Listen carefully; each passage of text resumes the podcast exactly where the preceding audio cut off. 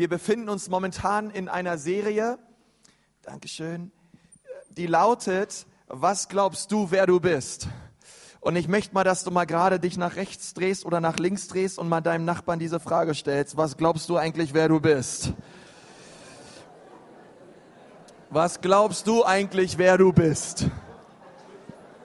Auf eine netten Art und Weise natürlich diese Frage stellen, irgendwie nicht. Auf dem Schulhof früher hat man mir auch öfter die Frage gestellt, aber Und wir haben die letzten zwei Wochen darüber geredet, ähm, dass, ähm, ja, dass, dass Gott uns Identität schenkt. Hey, war das nicht letzte Woche auch klasse, letzte Woche Morgen auch, was Johannes gepredigt hat, über, darüber, dass wir ein Spiegel sind der Herrlichkeit Gottes, dass wir als Menschen Identität dadurch bekommen haben und Würde und Wert bekommen haben, weil Gott sie uns zugesprochen hat, direkt bei der Schöpfung. Das heißt, ob ob Christ oder nicht Christ, ob egal arm oder reich, egal welcher soziale Stand, jeder Mensch, ob gut oder böse oder wie auch immer, hat von Gott Würde zugesprochen bekommen und ist kostbar und wertvoll in seinen Augen. Hm, aber durch den Sündenfall ist dieser Spiegel, diese Identität, das, wozu wir ursprünglich von Gott gesetzt waren zu tun, und zwar seine Herrlichkeit und sein Bild wiederzugeben auf dieser Erde. Durch Sünde ist dieser Spiegel kaputt gegangen und die Ausrichtung hat er verloren. Und wir haben angefangen als Menschen diesen Spiegel auf uns zu richten, auf unseren Nächsten zu richten, auf die Schöpfung, auf das Erschaffene zu richten, anstatt auf den Schöpfer. Und dadurch haben wir unsere ursprüngliche Identität, die wir vor Gott bekommen haben, verloren. Aber Jesus ist gekommen und er hat diese Identität wiederhergestellt. Und darüber möchte ich heute Morgen mit uns reden, dass Jesus uns Identität schenkt, dass unsere Identität in Christus liegt. Und ich möchte eine Stelle lesen aus 1. Korinther 15, Vers 45. Und dort steht, denn weil der Tod durch einen Menschen kam, zuallererst Vers 21, 1. Korinther 15, 21, denn weil der Tod durch einen Menschen kam, und das ist Adam, so kommt auch die Auferstehung der Toten durch einen Menschen, und das ist Jesus. Denn gleich wie in Adam alle sterben, so werden auch in Christus alle lebendig gemacht. Denn 1. Korinther 15, Vers 45, so steht auch geschrieben, der erste Mensch Adam wurde zu einer lebendigen Seele, der letzte Adam aber zu einem lebendig machenden Geist. Dann möchte ich noch eine Stelle lesen aus Römer 5, Vers 18. Also, wie nun durch die Übertretung des einen, und das ist Adam, die Verurteilung für alle Menschen kam, so kommt auch durch die Gerechtigkeit des einen, das ist Jesus, für alle Menschen die Rechtfertigung, die Leben gibt. Denn gleich wie durch den Gehorsam des einen Menschen die vielen zu Sünder gemacht worden sind, so werden auch durch den Gehorsam des einen die vielen zu Gerechten gemacht. Und allein in diesen paar Versen lesen wir schon ganz viel über Identität. Wir müssen wissen heute Morgen, wir alle sind geboren in Adam. Wir alle stammen von Adam ab ähm, und wir haben die sündhafte Natur des gefallenen Menschen angenommen, weil Adam steht für Menschen, weil Adam heißt doch übersetzt Mensch. Und Adam hat eine Entscheidung getroffen, ja, wenn du hier sitzt und sagst, Mann, ey, ich hätte das nicht gemacht damals im Garten Eden. Äh, ich hätte, ich hätte die Schlange genommen und hätte mir die gekocht und hätte mir da ein schönes Menü draus gemacht ich sag dir eins, auch du wärst in Versuchung gefallen, weil Adam steht für den Menschen. Er repräsentiert uns alle. Er repräsentiert die allgemeine Entscheidung des Menschen und die war es gegen Gott und für den Teufel. Und die Konsequenz war die Trennung von Gott. Und das bedeutete an diesem Tag, obwohl wir rein physisch, körperlich am Leben war, hat Gott gesagt, an diesem Tag aber soll der Mensch sterben. Und das bedeutet, dass die Beziehung zu Gott an diesem Tag gestorben ist. Der Mensch ist geistlich gestorben. Die Beziehung, die er ursprünglich zu Gott hatte, er war sein Leben, er war seine Hoffnung, er war sein Alles, ist an diesem Tag gekappt worden und der Mensch machte sein eigenes Ding. Der erste Adam steht für alles, was wir waren, losgelöst von dem Erlösungswerk Jesu. Sage das noch einmal. Der erste Adam steht für alles, das sagen wir immer wir über den ersten Adam lesen im Römerbrief oder auch im Korintherbrief, er steht für alles, was wir sind, losgelöst von Jesus. Aber der Unterschied zwischen Adam und Jesus ist ein gewaltiger. Am Kreuz hat Jesus nämlich den Platz getauscht. Er hat meinen Platz eingenommen als Sünder. Er nahm meine Schuld er nahm meine Verdammnis, er nahm meine Sünde, die ich verdient hätte, weil ich ungehorsam war gegenüber Gott, weil ich in meinem Leben gab es schon mal einen Zeitpunkt, an dem ich alles Mögliche mehr geliebt habe als Gott. Und ich bin Pastor. Ähm, aber es hat damit nichts zu tun. Ähm, jeder hier im Raum hat schon mal etwas mehr geliebt als Gott. Hat etwas an, wisst ihr, wir sind alles, deswegen habe ich letztes Mal gesagt, wir sind alle Anbeter ob Christ oder Atheist oder was für ein ist, ja.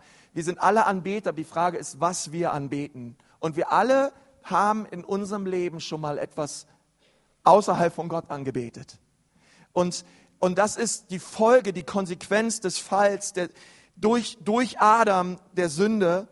Und alle Vergebung, alle Liebe, alle Gnade, die Jesus innehatte, als er am Kreuz als sündloses Lamm Gottes starb. Also Jesus starb am Kreuz und er ist, er war sündlos. Er hat in seinem Leben nie gesündigt. Er wurde versucht wie er alle, aber er lebte ständig im Gehorsam unter Gott. Und alles, all die Reinheit Jesu, all das Sündlose Jesu, all die Identität, die Jesus hatte bei seinem Vater, die kam auf mich. Und alle Schuld, alle Unreinheit, alle Verdammnis, alle Ängste, all das kam auf Jesus. Das ist ein ziemlich unfairer Tausch, oder? Aber Gott ist diesen Tausch eingegangen, weil er uns liebt und weil er wollte, dass der Mensch wieder zurückkam und zurückkommt in seine Gegenwart.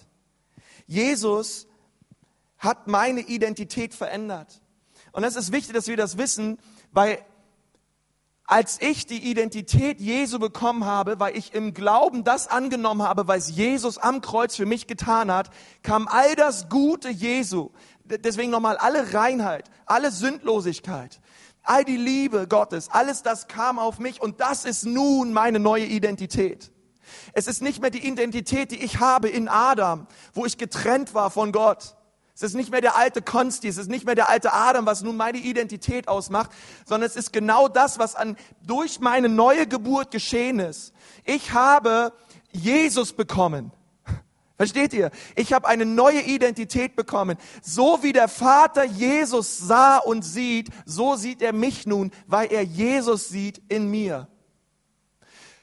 Und das macht mich neu. Und das macht dich neu an dem Tag, als du ihn eingeladen hast, in deinem Leben dein Herr und dein Erlöser zu sein. Jesus ist der letzte Adam, weil es nach ihm nichts Herrlicheres mehr gibt.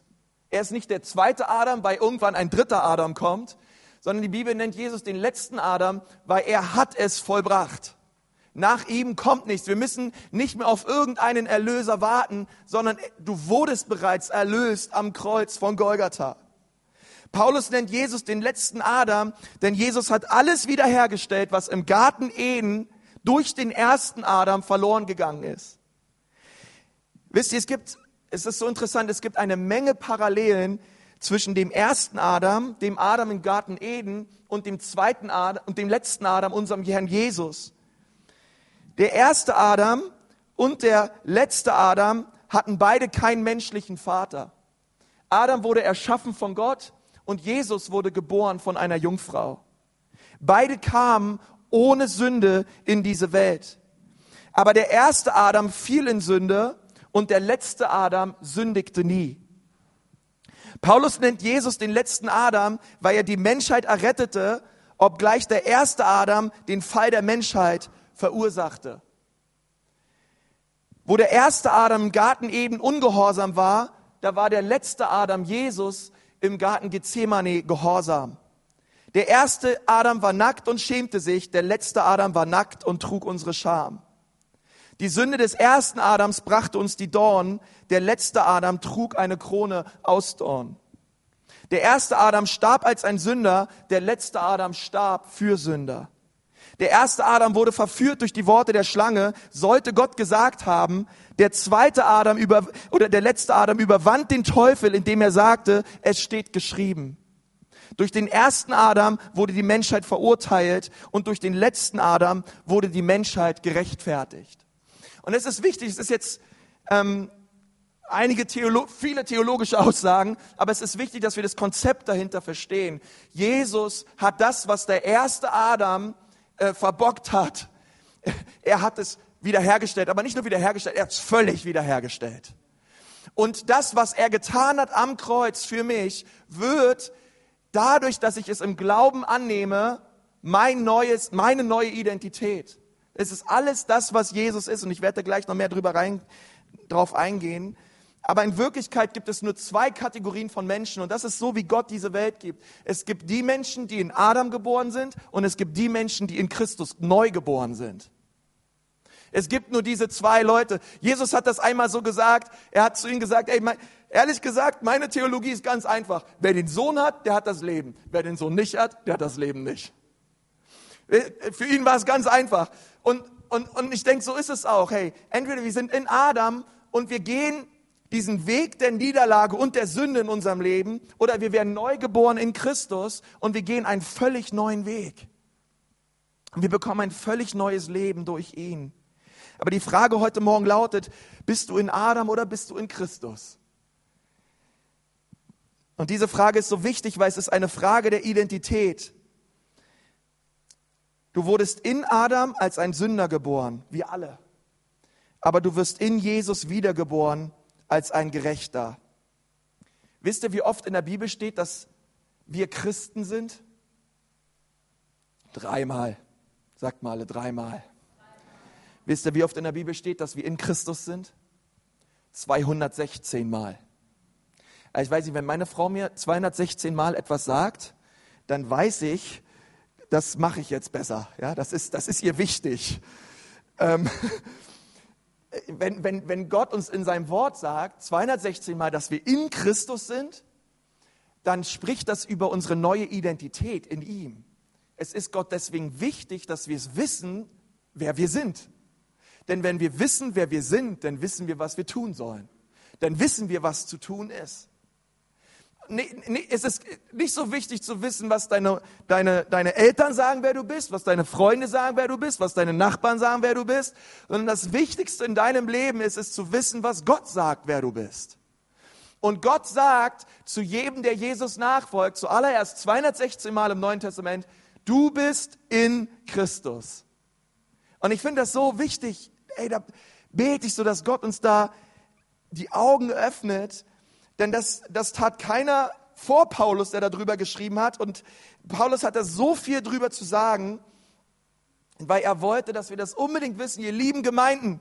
Und Paulus hat Briefe an Gemeinden geschrieben. Ihr lieben Christen, ich möchte, dass ihr wisst, ihr seid in Christus. Bitte glaubt das, nehmt das an. Und dann schreibt Jesus in, sagt Jesus in Johannes 15, Vers 5, ich bin der Weinstock und ihr seid die Reben. Wer in mir bleibt und ich in ihm, der bringt viel Frucht. Denn getrennt von mir könnt ihr nichts tun. Sagt mal nichts. Nichts ist nicht viel. Nichts ist nichts. Von nichts kommt nichts, hat meine Mutter mal früher zu mir gesagt. Äh, und es ist wahr, getrennt von ihm können wir nichts tun. Nun, der Weinstock, er verbindet die Reben mit der Wurzel. Wer von euch hat alles Wein im Garten? Irgendwer da? Okay, einige. Ey, es ist, wir haben früher auch Wein im Garten gehabt und den muss man richtig, richtig abschneiden, richtig kürzen. Ähm, und wir haben auch bei uns, wo wir wohnen, eine ganze Hauswand voll mit Wein und das wuchert das Zeug erstmal los. Aber diese, bevor die Reben da sind, braucht es einen Weinstock. Und der Weinstock fördert alle Nährstoffe, die die Reben brauchen, um zu wachsen, um gut zu schmecken. Denn der Weinstock bringt all die Nährstoffe aus der Wurzel rein in die Rebe. Ich meine, du kannst ja mal eine Rebe kaufen beim Rewe, Rebe beim Rewe, äh, und kannst die mal zwei Wochen bei dir auf den Küchentisch legen, getrennt vom Weinstock, und kannst mal schauen, was passiert. Okay, ich weiß nicht, ob du das Ding nach zwei Wochen noch essen willst. Äh, und Jesus sagt, okay, ich weiß auch nicht, wie es dir geht, zwei Wochen getrennt von Jesus. Ich will es gar nicht wissen. Ähm, aber was, was Jesus hier sagt ist, er ist der Weinstock, also wichtig, er ist der Weinstock und wir sind die Reben. Die Reben brauchen den Weinstock, sonst können sie nicht überleben. Und alles, was wir wissen müssen, ist, wir sind die Reben, Jesus ist der Weinstock. Du bist nicht derjenige, der andere am Leben hält, sondern das übernimmt der Weinstock, Jesus. Okay? Du bist dafür verantwortlich, dass du selbst als Rebe am Weinstock bleibst. Natürlich kannst du anderen helfen, dass sie am Weinstock bleiben, aber zuallererst bist du nicht dafür verantwortlich, dass andere daran hängen, sondern es ist erst wichtig, dass du am Weinstock bist. Und dieser Weinstock ist Jesus. Denn wir sind die Reben. Denn ehrlich gesagt, wir sind nicht lebensspendend. Wir können nicht wirklich, wir, wir, wir, können nicht, wir können nicht vergeben. Wir haben nicht unser Leben für irgendjemanden gelassen. Aber Jesus tat es. Und er ist das Leben, an dem wir angeschlossen sein müssen. Du bist auch nicht abhängig von dir selbst als Rebe, sondern du bist abhängig vom Weinstock. Weil gelöst vom Weinstock wirst du sterben. Übrigens, ich bin auch eine Rebe. Okay, denke nicht, ich bin der Weinstock. Ich bin der Rebe. Ich bin der Rebe. Ich bin der Rebe. Okay, weil es gibt so viele Christen, sie, Sie erwarten so vieles vom Pastor. Sie kommen sonntags und sagen, okay, das ist jetzt das erste Mal in der Woche, wo ich Wort Gottes höre. Das ist jetzt mein Weinstock. Nee, dein Weinstock ist Jesus. Und es ist wichtig, dass du von Montag bis Sonntag an ihm angeschlossen bist. Und dass du alles, was du für dein Leben brauchst, für deinen geistlichen Wachstum, kriegen wir von Jesus. Okay? Und wir dürfen nicht, manchmal haben wir so eine Erwartungshaltung an Leuten, obwohl sie eine Rebe sind, denken wir, sie sind ein Weinstock. Nein, Jesus ist der Weinstock. Und er ist der, der Leben schafft in uns. Dann möchte ich dich ermutigen, auch heute Morgen, lese jeden Tag deine Bibel. Streck dich jeden Tag im Gebet nach Gott aus. Lerne es zu leben mit dem Heiligen Geist. Die, die Fundamente eines Jüngers, wir haben es beim Wachstumspfad 2.0, sei mit dabei. Und wir reden darüber, was, was ist für uns als Jünger wichtig. Aber es ist für uns wichtig zu wissen, hey, wir sind Reben, Jesus ist der Weinstock. Und dann sagt er weiter, wer in mir bleibt, der wird viel Frucht bringen. Und in Jesus zu bleiben bedeutet Beziehung. Es bedeutet mit Jesus jeden Tag zu leben, denn getrennt von ihm können wir nichts tun. Wir können menschlich gesehen vielleicht viel erreichen, aber vor Gott zählt es nichts. Wir können unser ganzes Leben verschwenden an Dingen, wir können super Dinge aufbauen, Sachen tun auf dieser Erde, losgelöst von Jesus. Und es mag vom, Men vom menschlichen Augen viel sein, aber vor Gott ist es nichts. Und Gott sagt, ey, losgelöst von mir könnt ihr nichts tun. Deswegen ist es so wichtig, dass wir immer wieder in Beziehung leben mit ihm. Das einzige Leben, was fruchtbar ist, ist, wenn wir in Christus sind und er in uns und sein Leben in uns in uns hineinkommt durch unsere Beziehung zu ihm. Und deswegen ist alles, was wir tun als Christen, ein Ausfluss seiner Liebe und seines Lebens in uns. Aber es geht nur, wenn wir dranbleiben an ihm, wenn wir dranbleiben am Weinstock. Einige von euch, ähm, du hast vielleicht schon viel Religion erlebt, vielleicht bist du konfirmiert worden, hast Kommunion erlebt, Kindertaufe, vielleicht hast du alles mitgemacht, was man so als ein guter deutscher Staatsbürger so mitmacht. Ähm, keine Ahnung, ob du manipuliert wurdest oder Schuldgefühle hattest oder unter Verdammnis lebst oder ähm, ich weiß nicht, was das für dich bedeutet, aber vielleicht denkst du, nun, ich muss noch heiliger leben, ich muss noch religiöser sein, ich muss noch mehr leisten, ich muss ein noch größeres, fruchtbares Leben führen, damit Jesus mit mir eine Beziehung haben möchte. Und ich denke, so Religion funktioniert so, wir tun all das, damit Jesus Beziehung mit uns haben will. Aber genau das Gegenteil ist der Fall. Wenn wir uns dieses Gleichnis anschauen, Jesus will in dein Leben kommen und er will mit dir Beziehung leben, dann wird sich dein Leben verändern und dein Herz verändern, dein Charakter verändern, damit etwas aus deinem Leben heraus kommt, was die Bibel Frucht nennt. Versteht ihr also, erst möchte Jesus hineinkommen und all das, all das, was er in deinem Herzen bewirkt, wird nach außen hin sichtbar werden. Es ist nicht andersrum. Ich, ich mache erst alles, was ich kann und dann komme ich irgendwann zu ihm. Sondern ich lasse ihn all das in mir tun, was er so gerne tun will. Und das ist ein großer Unterschied. Du und ich, wir sind frei von dem Druck, perfekt sein zu müssen, etwas leisten zu müssen. Denn wir leisten nicht für unsere Identität, sondern ausgehend von unserer Identität leisten wir. Wir arbeiten nicht für unsere Identität in Christus, sondern ausgehend von unserer Identität in Jesus arbeiten wir. Und Freunde, das ist ein großer Unterschied. Wenn wir anfangen so zu leben, wenn ich weiß, ich bin gerecht, wenn ich weiß, ich bin geliebt, so wie der Vater Jesus geliebt hat, so liebt der Vater auch mich. Wenn ich weiß, ich bin geliebt, dann lebe ich anders. Und Jesus möchte heute Morgen, dass wir das wissen, wer wir sind in ihm. Wie entspannt ist das Leben, wenn wir in dem ruhen können, wer wir sind in Jesus und aufhören würden, uns zu vergleichen und nach irgendetwas Größerem aus, auszuschauen oder irgendwas Größeres zu sein, als das, wer wir bereits sind in ihm. Versteht ihr? Ähm, manchmal überlassen wir unsere Identitätsfrage irgendwelchen Sozialwissenschaftlern. Und ich habe das früher geliebt. Wir haben bei uns ähm, damals auf dem Seminar so einen Test, einen Persönlichkeitstest mitgemacht und ich weiß noch, der Typ, der das damals mit uns durchgeführt hat, also da ging es darum, bist du dominant, bist du initiativ, bist du stetig, bist du gewissenshaft, gewissenhaft. Und er stand so, wir haben diese Tests ausgeführt, er hat mich angeguckt und hat gesagt, Konsti, du bist mit Abstand die initiativste Persönlichkeit, die ich je kennengelernt habe. Und glaub mir, ich habe diesen Test schon tausendmal gemacht.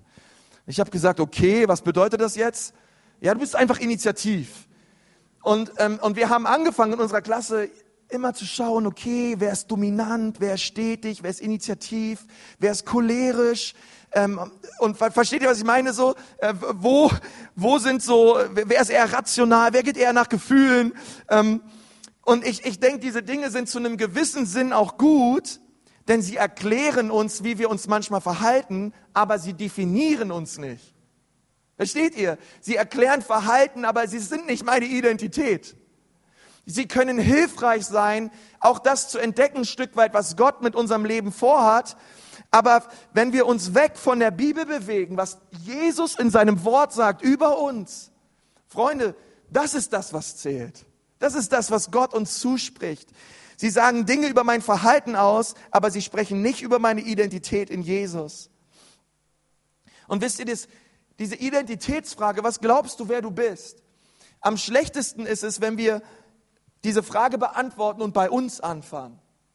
Wenn wir bei uns Menschen anfangen, wenn du auf dein eigenes Leben schaust, denn oft sehen wir uns losgelöst von allen anderen und wir schauen auf uns und wir sehen, was da ist.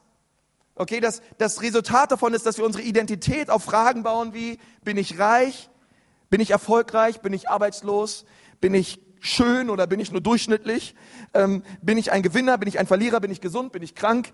Bin ich ein Single? Bin ich verheiratet? Bin ich verwitwet? Oder was auch immer ähm, du da über dich aussagst. Diese Dinge sind hilfreich und sie erklären deine Situation, aber sie definieren dich nicht. Verstehst du den Unterschied? Ich habe letztens mit einem geredet bei uns aus der Hausgruppe und ich habe ihn, aus, und ich habe ihn gefragt, hey, was glaubst du eigentlich, wer du bist?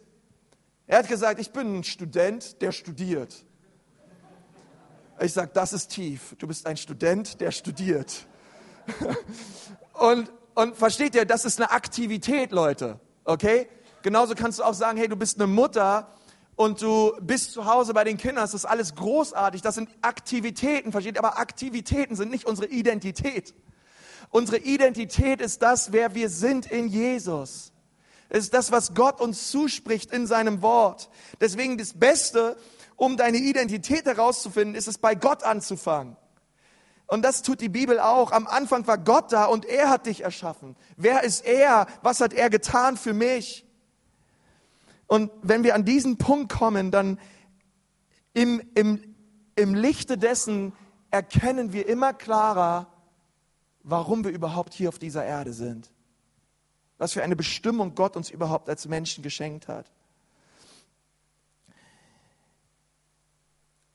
Wisst ihr, und das ähm, hat verschiedene Auswirkungen, wenn wir das erkennen. Zuallererst hat es eine Auswirkung auf unsere Persönlichkeit, wenn wir erkennen, wer wir in Jesus sind.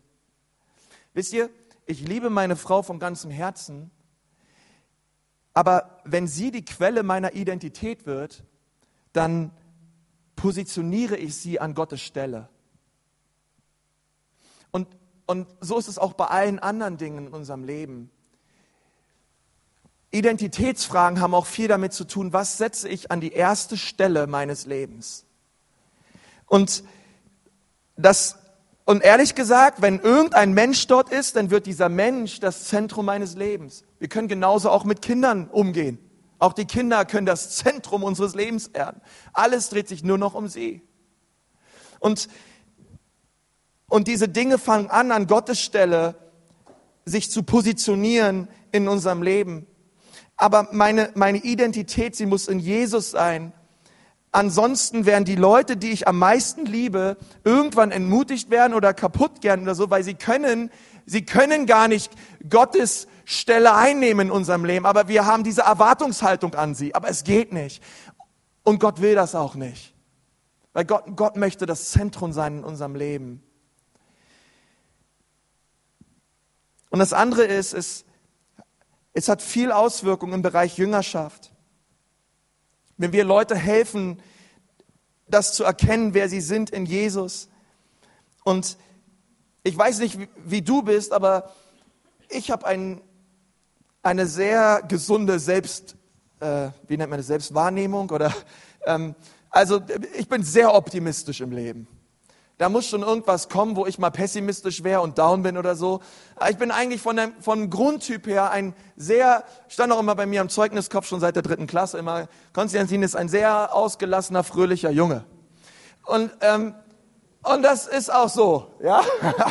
ähm, das ist schon so, ja. Ich bin da äh, ja, sehr selbstsicher, habe ein hohes Selbstvertrauen, ähm, aber ich weiß auch, ähm, ich weiß auch, besonders in der, in der Jüngerschaft, dass es wichtig ist, dass gerade Menschen, die eine, ein gesundes Selbstvertrauen haben, ähm, keine Ahnung, sie, sie, sie, sie denken, sie sind intelligent, sportlich, gut aussehend, äh, keine Ahnung, was sie alles denken und vielleicht sind sie es oder nicht, keine Ahnung.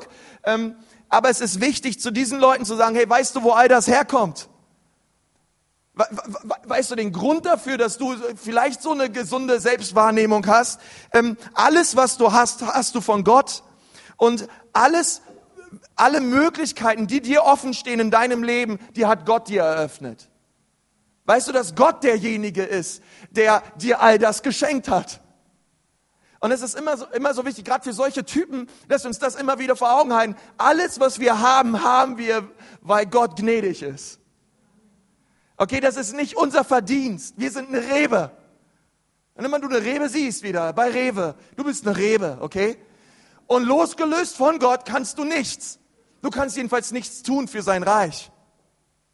Wir sind so abhängig von ihm und von seiner Kraft in uns. Nun, dann gibt's noch die andere Seite, menschlich, Menschen mit einem sehr niedrigen Selbstvertrauen und sehr wenig Selbstsicherheit. Und was dann nicht gut ist zu tun bei solchen Menschen ist es, dass wir herausfinden, was sie gut können und sie dafür belohnen und sie dafür anhimmeln und irgendwie immer die Dinge, die sie gerade gut machen, immer so richtig hochjubeln, weil das führt zu Stolz. Man kann dann wieder von der anderen Seite des Pferdes runterfallen. Ähm, stattdessen müssen wir ihnen sagen, wer sie sind in Jesus. Jedem, jedem Menschen mit einem niedrigen Selbstvertrauen und einer niedrigen Selbstsicherheit, der Jesus nachfolgt, der muss hören, dass Gott ihn wunderbar erschaffen hat dass Christus ihn errettet hat und dass er in Christus eine neue Identität hat. Jesus ist deine neue Schulnote. Jesus ist dein Leben. Egal, ob du Vierer oder Fünfer schreibst oder nur Einser, wenn du dein Bestes gibst und Jesus erst, hey, dann bist du, wer du bist in Jesus. Und Christus ist deine Perfektion. Egal, ob du versagst, weil Jesus hat alles vollbracht. Er hat alles verbracht. Und deswegen sind wir frei von diesem Druck, perfekt sein zu müssen, weil wir leben ausgehend von unserer Identität. Und wir arbeiten nicht für sie und wir leisten nicht für sie, sondern Gott hat sie uns bereits geschenkt. Deswegen, ob wir versagen, arm oder reich sind, in Christus ist unsere Identität fest und kann nicht erschüttert werden. Denn das bedeutet nicht, dass wir nicht versucht werden, wie Adam. Wir alle werden versucht. Wir alle gehen durch Schwierigkeiten durch in unserem Leben. Stürme werden kommen. Aber wenn unsere Identität in Jesus ist, diese Identität wird jeder Versuch und jeden Sturm standhalten. Es ist etwas, worauf wir, Jesus ist ein Fels. Unsere Adam-Identität führt nie zur Freude, sondern immer zur Depression. Nie zum Leben, sondern immer zum Tod. Nie zu Christus, sondern immer zu uns. Aber unsere Christus-Identität führt immer dahin, dass wir Gott verherrlichen und ihn sehen. Und ich möchte dich fragen heute Morgen, bist du in Adam oder bist du in Jesus? In Adam, in Adam haben wir Verdammnis. In Christus haben wir Erlösung. Und wir müssen uns entscheiden, wollen wir uns in unserem Leben in den Siegeszug Jesu einreihen oder wollen wir in den Niederlagezug Adams uns einreihen? Und ich weiß, ganz viele von euch, ihr habt eure Entscheidung bereits gefällt. Aber lasst uns das heute Morgen mitnehmen. Unsere Identität ist in Jesus und was er getan hat für uns. Er ist unser Friede. Amen. Er ist unser Heil. Und er steht fest. Er ist der Fels in der Brandung. Und wenn wir das erkennen, verändert sich unser ganzes Leben. Ich möchte mit uns beten.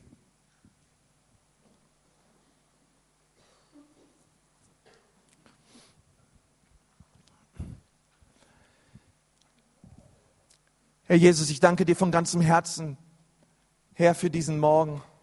Herr Jesus, ich danke dir, dass du uns neues Leben geschenkt hast. Ich danke dir, Herr Jesus, dass du uns vergeben hast. Herr Jesus, und das am Kreuz von Golgatha. Dein Leben, Herr, unser Leben wurde und unser Tod dein Tod wurde. Ich danke dir, Herr Jesus, für diesen Tausch am Kreuz. Und ich bitte dich so, dass wir heute Morgen erkennen, wer wir sind in dir, Jesus. Und wenn wir die nächsten Wochen und Monate ganz konkret darüber reden, Herr, dass wir in dir heilig sind, dass wir in dir rein sind, Herr, dass wir Licht und Salz sind, Herr, dass wir in dir Überwinder sind. Herr, da fängt es doch heute Morgen auch mit dieser Erkenntnis an, dass wir Reben sind, die am Weinstock sind. Jesus, dass du der Weinstock bist und dass du möchtest, dass dein Leben, dass dein göttliches Leben in uns hineinfließt. Herr, so bete ich heute Morgen um offene Herzen. Gott, ich bete, dass wir dort, wo wir unsere Identität auf falschen Dingen setzen, Herr, dort, wo wir unsere Identität auf materielle Dinge setzen oder auf irgendwelche Menschen hier auf dieser Erde, Herr, dass du unsere Augen öffnest dafür und dass wir diese Dinge ablegen am Kreuz dass wir neue geöffnete Augen haben für dich, Herr. Du bist unser Friede, Herr. Du bist unser Gott.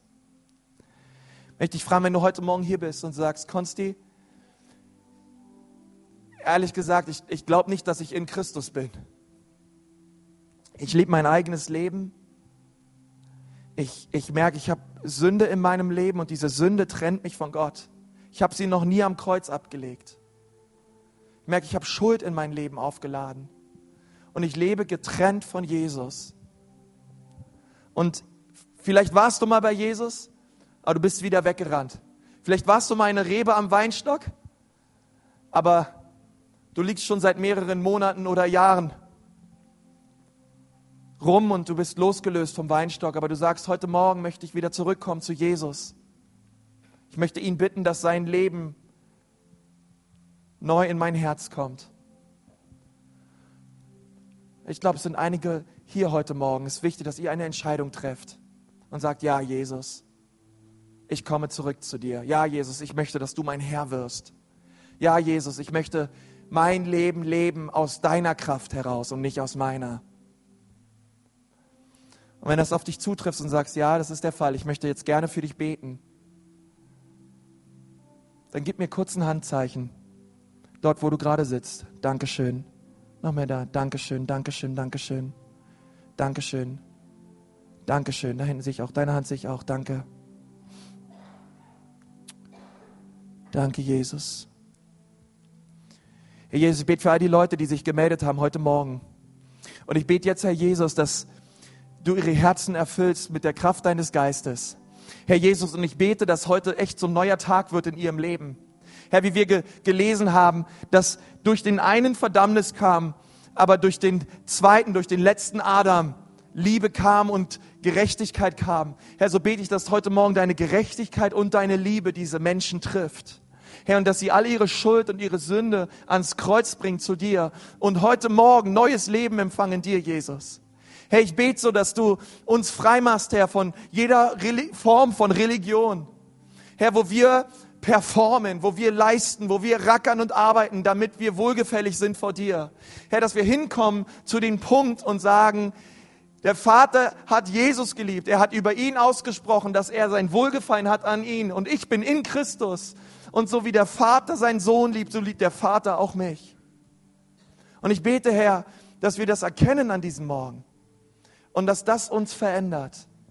Und ich danke dir dafür, Jesus, dass du unser Alles bist, dass du unser Gott bist und dass wir mit dir auf der Siegerseite sind. In Jesu Namen. Amen. Amen. Amen. Wisst ihr, unser Gott ist treu. Und ich wünsche mir so für uns als Gemeinde, für uns als Kirche, dass wir Sonntag für Sonntag hier reinkommen und uns dessen bewusst sind, was wir alles Gutes haben in Jesus. Wie gut wir es haben in Christus. Wie viel herrlich er, was er getan hat für uns. Hey Leute, da, hey, da vergeht Müdigkeit, da vergeht Lustlosigkeit, ähm, da, da, wow, da kommt eine Freiheit hinein in unser Leben, weil wir eine Ewigkeitsperspektive bekommen und sagen, wow, Jesus, eigentlich, hey, egal was auf die, ich werde mit dir sein, Jesus. Du bist meine Zukunft, du bist meine Hoffnung, du bist mein Friede, du bist mein alles, du bist mein Sieg.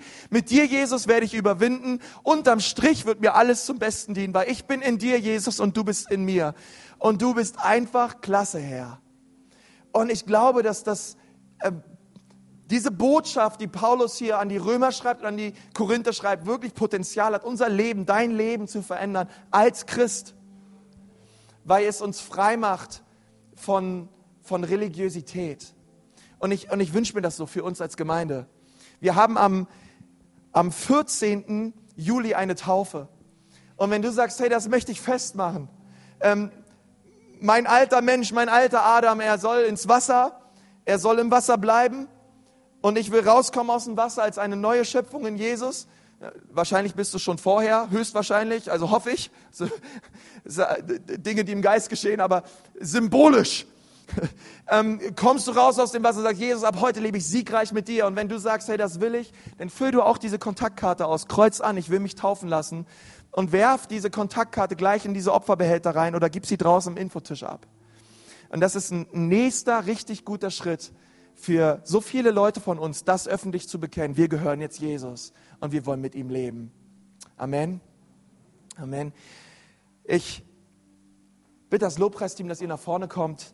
Wir sind am Ende des Gottesdienstes angelangt und ähm, wollen am Ende dieses Gottesdienstes noch gemeinsam Gott ein Opfer bringen. Wir wollen ihn ehren durch das Geld, was wir geben. Jesus hat es einmal so gesagt, wo euer Schatz ist, da wird auch euer Herz sein. Und ich denke das immer wieder so, Mann, eigentlich, wenn man einen Kontoauszug ausdruckt, ähm, das ist das Papier schlechthin, wo man das Herzen des Menschen erkennt. Ähm, wofür geben wir alles Geld aus? Und die Bibel sagt, dass wenn wir reichlich hineinsehen ins Reich Gottes, dann werden wir reichlich ernten. Und was ich einem jeden Nachfolger Jesu nur wünschen kann, ist, dass ähm, unsere Kontoauszüge und unser Geben, unsere Art des Gebens davon geprägt ist, dass wir viel hineingeben ins Reich Gottes. Dass wir viel hineingeben in Evangelisation, dass wir viel da hineingeben in Mission, viel in Menschen investieren, damit Gottes Reich auf dieser Erde entsteht. Und will ich dich jetzt ermutigen, hey, lass uns gemeinsam aufstehen, lass uns Gott nochmal ein Opfer bringen und dabei ein Lobpreislied singen und ihn danken und ihn preisen für das, was er für uns getan hat am Kreuz. Amen.